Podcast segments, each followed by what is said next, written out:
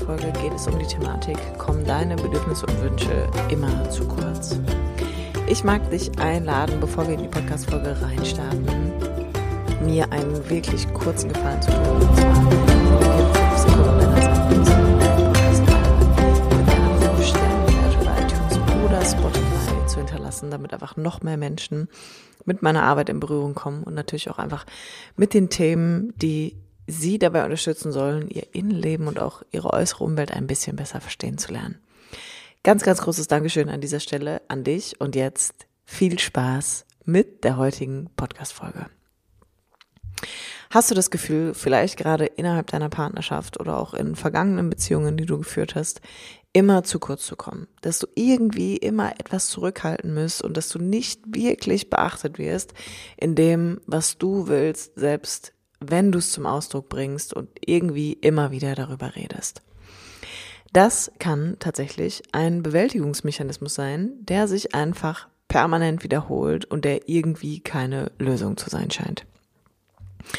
Und was wir an der Stelle brauchen, gerade wenn wir uns mit der Thematik Grenzen und Bedürfnisse auseinandersetzen, dann kann das ja ein bisschen wie ein Muster sein, dass du das Gefühl hast, ich komme immer wieder mit dieser Thematik in Kontakt und ich verhalte mich möglicherweise auch irgendwie immer auf die gleiche Art und Weise. Entweder ich gehe komplett in den Rückzug, ich unterdrücke und halte noch mehr zurück, was ich hier wirklich möchte, wonach ich mich sehne, was ich brauche, oder aber irgendwann platzt dir einfach komplett die Hutschnur und ihr habt permanente Streitigkeiten darüber, dass du dich nicht gesehen fühlst.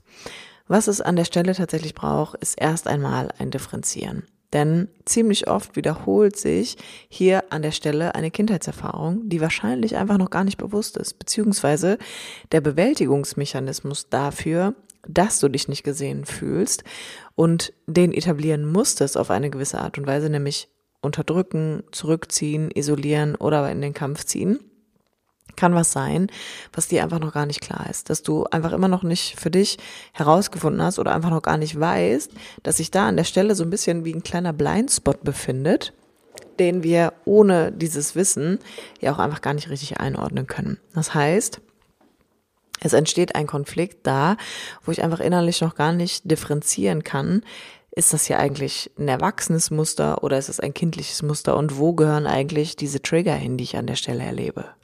Denn eins muss ich ganz klar sagen an dieser Stelle, hast du einen Mechanismus, der heißt, dass deine Bedürfnisse und Grenzen von dir selbst missachtet werden?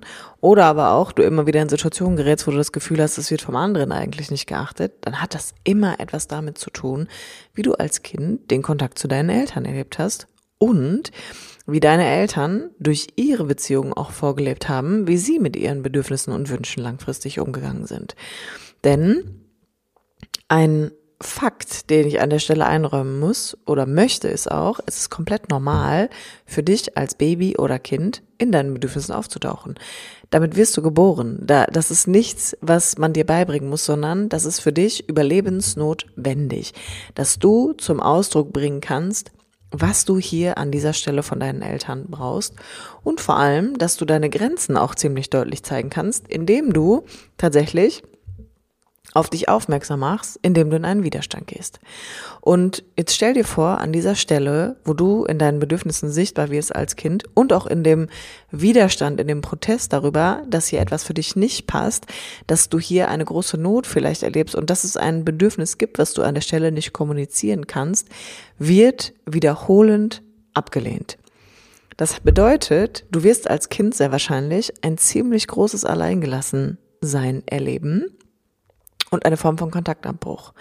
Und was du lernst an der Stelle ist, wenn ich auftauche in dem, was ich hier brauche und in einer Grenze, die du sehr wahrscheinlich sehr deutlich auch durch Schreien zum Ausdruck bringst oder durch Wut, dass du zeigst, das ist hier zu wenig für mich, es geht so nicht, dass du wahrscheinlich den Kontakt zu deiner Mutter oder aber auch zu deinem Vater verlierst. Das heißt, das Resultat daraus ist und die Konsequenz für dich als Kind, ich muss vor dir fernhalten und auch irgendwie vor mir selber, was ich hier brauche, weil das bedeutet wiederum für mich, dass ich keinen Kontakt zu dir erlebe.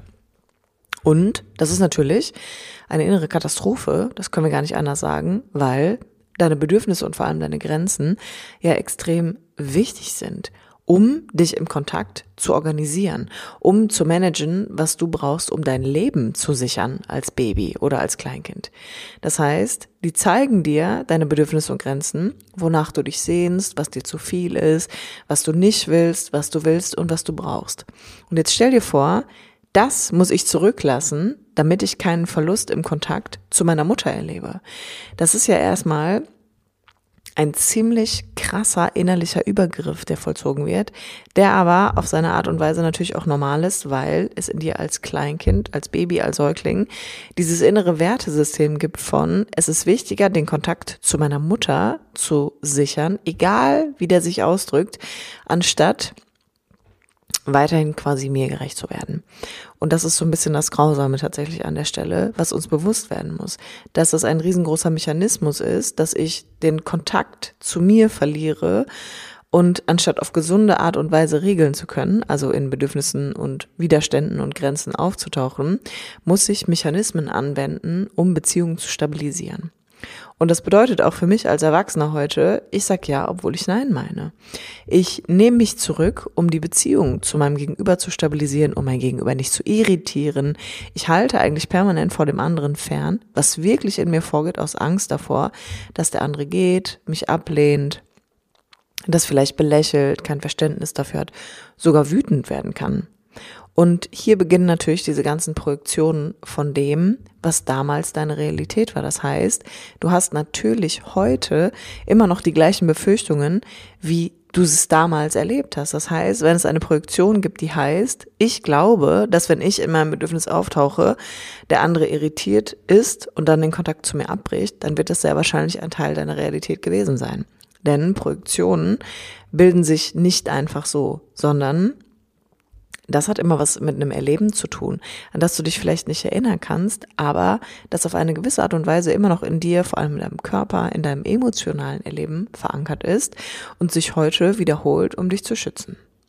Und das Problem an der Stelle ist natürlich, wenn ich nie auftauchen kann als erwachsene Person, in dem, was ich wirklich will, in dem, was ich wirklich brauche, habe ich ja auch wenig Resonanzfeld. Das heißt, ich kann eigentlich auch gar nicht in Resonanz gehen mit dem, was ich wirklich will, sondern du wirst dich wahrscheinlich immer wieder erleben in so einer inneren Unzufriedenheit und permanent in diesem Konflikt damit, dass dir was fehlt. Und hier ist es ganz, ganz sinnvoll, manchmal auch zu hinterfragen, wie habe ich die Beziehung eigentlich zu meinen Eltern erlebt? Also wie ist auf meine Bedürfnisse eingegangen worden als Kind? Wie ist meine Mama in der Einstimmung zu mir gewesen? Wie ist mein Vater in der Einstimmung zu mir gewesen? Denn wir müssen an der Stelle schon festhalten, dass sehr, sehr viele Menschen physische Eltern hatten, aber die wenigsten emotional verfügbare. Und da kommt hinzu, dass wir ganz, ganz oft ja auch in so einer, in so einem Klischee aufgewachsen sind von der Mama, die sich wahrscheinlich sehr alleine gefühlt hat in der Beziehung zu ihrem Partner und wir einen Vater hatten, der einfach überhaupt nicht da war. Das heißt, wir hatten einen abwesenden Vater und eine nicht emotional verfügbare Mutter, die sich oft alleine und einsam gefühlt hat und sehr wahrscheinlich auch nicht in ihren Bedürfnissen aufgetaucht ist. Das heißt, ich habe nicht nur im direkten Kontakt mit meinen Eltern erlebt, dass hier wenig Einstimmung ist, sondern sehr wahrscheinlich habe ich das auch noch auf einer anderen Ebene wahrgenommen durch die Beziehungen, die meine Eltern geführt haben. Und all das führt natürlich dazu, dass es ein Erleben in mir gibt, hier ist es irgendwie nicht sicher für mich, bedürftig zu sein. Hier ist es irgendwie nicht sicher für mich, in meinen Grenzen aufzutauchen und meine Bedürfnisse zum Ausdruck zu bringen, denn zum einen werden sie eh nicht erfüllt und ich werde wahrscheinlich noch dafür abgelehnt oder ich verliere den Kontakt. Das heißt, es ist ja irgendwie klar, dass in dir nichts anderes entstehen kann als das. Das Interessante für einen Erwachsenen ist aber, und das müssen wir hier an der Stelle halt differenzieren, dass Bedürfnisse, die für ein Kind nicht erfüllt werden, sehr lebensbedrohlich werden können. Für einen Erwachsenen ist das nicht so. Das bedeutet, deine Bedürfnisse heute können erfüllt werden oder aber auch nicht. Und wenn sie nicht erfüllt werden, dann hat das für dich keine existenzielle Bedrohung mehr. Das ist trotzdem schmerzhaft und das kann in vielen Beziehungen vor allem die Frage in den Raum werfen, ist das ja eigentlich noch ein Umfeld, in dem ich bleiben möchte? Ist diese Beziehung für mich wirklich nährend? Also ich sag mal, macht sie mein Leben schöner oder erschwert sie eigentlich nur mein Leben? Und allein diese Frage kann ziemlich herausfordernd sein. Dann geht meistens eine andere Dynamik los, nämlich dann fangen Menschen an, sich permanent mit der Frage zu beschäftigen, soll ich gehen oder bleiben? Oder aber kommen halt einfach nicht in Berührung damit, wie anstrengend und wie herausfordernd das sein kann, sich wirklich an dieser Stelle aus diesem Trauma so ein bisschen zu ermächtigen oder aus dem Umgang mit dem Trauma und endlich als Erwachsener wahrzunehmen, ich will aber was anderes. Ich wünsche mir etwas anderes. Ich habe Bedürfnisse, die hier nicht erfüllt werden. Und das ist natürlich dieses, zum einen, ich bekomme nicht, was ich will, ist eigentlich nicht mehr lebensbedrohlich für dich. Und das andere ist, dich gerade zu machen für das, was du möchtest und was du brauchst, ist natürlich ein ganz, ganz großer Schritt in Richtung Selbstwirksamkeit für einen Erwachsenen, weil als Kind konntest du dieses Umfeld nicht verlassen. Als Kind warst du abhängig von zwei Personen und im schlimmsten Fall von einer Person, wenn es nur eine Mutter gab. Als Erwachsener bist du in der Lage, die andere Menschen zu suchen. Du bist in der Lage, dir ein anderes Umfeld zu schaffen. Und das macht es nicht weniger schmerzhaft und traurig oder bedauerlich an der Stelle, aber es ist möglich. Das heißt, auch hier gilt es anzuerkennen, du hast einen ganz anderen Handlungsspielraum, in dem du zum einen die Gefühle erforschen kannst, die durch die Erfahrungen im Kontakt mit deinen Eltern entstanden sind und wahrscheinlich heute getriggert werden in deinen Beziehungen. Und du bist in der Lage, die andere Menschen zu suchen, in Kontakt zu kommen mit Menschen, die einfach mehr Kapazität haben als das, was du vielleicht da gerade erlebst. Der wichtige Punkt ist halt einfach, dass du lernen darfst in deiner Bedürftigkeit, die wir alle haben als Menschen, dass wir da auftauchen dürfen.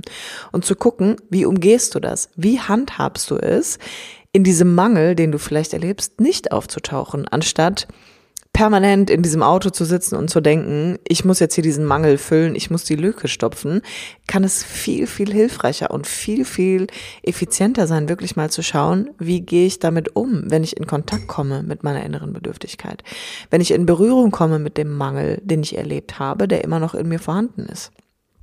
Das heißt, hier wirklich auf eine innere Forschungsreise zu gehen und zu gucken, wo habe ich vielleicht Verletzungen in diesem Bereich erlebt, die sich immer noch bemerkbar machen. Durch bestimmte Beziehungen, die ich mir irgendwie auch reinszeniere, durch ein bestimmtes Umfeld, in das ich mich befinde. Und vor allem ist die Kehrseite an der Stelle natürlich auch, ist es sinnvoll, mein Gegenüber immer wieder mit dieser Thematik zu in Anführungsstrichen, sage ich mal, zu belasten. Also immer wieder in dieses in dieses gleiche Rohr zu blasen von, du bist hier dafür zuständig, meine Bedürfnisse zu, erfüllen und du erfüllst sie einfach nicht. Das heißt, das ist das, was ich vorhin schon angesprochen habe. Wenn jetzt so diese andere Dynamik losgeht, dass wir uns da permanent in so einem Konflikt miteinander befinden und glauben, der andere müsste doch nur dieses oder jenes machen, dann kann das auch einfach eine riesengroße Ablenkung davon sein, sich wirklich damit zu beschäftigen, was unter dieser Thematik wirklich liegt. Und das ist etwas, was wir einfach immer erleben, wenn wir quasi Verletzungen gerade in dem Bereich Bedürfniserfüllung oder auch Wunscherfüllung und Grenzen erlebt haben in unserer, in unserer Kindheit. Dass ich dann auch ganz, ganz stark einfach anfange, das auf mein Gegenüber zu projizieren und einfach glaube, wenn er da oder sie das jetzt endlich erfüllt, dann ist endlich alles gut. Und das ist natürlich ein Weg, der einfach in eine absolute Einbahnstraße führt, aber dazu in einer späteren Podcast-Folge noch mehr. Wichtig ist für dich hier einfach nur, was ist das, was in dir berührt wird, wenn du bemerkst, okay, irgendwie komme ich hier immer zu kurz. Und was ist deine Vorgehensweise an der Stelle? Wie handhabst du es, in deinen Bedürfnissen und Grenzen aufzutauchen? Und was verstoffwechselst du daraus oder wie gehst du damit um, wenn du bemerkst, ich laufe hier eigentlich immer eine Einbahnstraße? Und auch hier kann ich dich einladen, dich einfach für ein kostenloses Erstgespräch an der Stelle zu melden, dich einzutragen, denn das ist eine Thematik, die einfach natürlich viel mehr Raum braucht als eine, ich sage mal in Anführungsstrichen, eine kurze Podcast-Folge, sondern das sind Dinge, die sich etabliert haben als bestimmte Schutzmechanismen, als Reinszenierungsformen von Verletzungen, die du erlebt hast und wo du einfach wahrscheinlich an eine innere Grenze kommen wirst, eine Lösung zu finden für das, was du möchtest. Deswegen auch hier meine Einladung an dich. Trag dich für ein Erstgespräch ein. Wir schauen gemeinsam auf deine Thematik und dann erkläre ich dir alles weitere im Vorgehen von dem Coaching mit mir. Ich kann dir so viel sagen. Es ist auf jeden Fall ein mehrmonatiger Prozess. Es ist keine Kleinigkeit. Es ist keine Sache, die man mal ebenso beheben kann, sondern Du brauchst wirklich ein Verständnis und einen Raum dafür, wirklich einmal ganz auftauchen zu können in dieser The Thematik. Jetzt aber erst einmal vielen Dank fürs Zuhören und bis zum nächsten Mal, wenn es wieder heißt, herzlich willkommen beim Podcast von Beziehungsweisen mit mir, Kim Sternemann.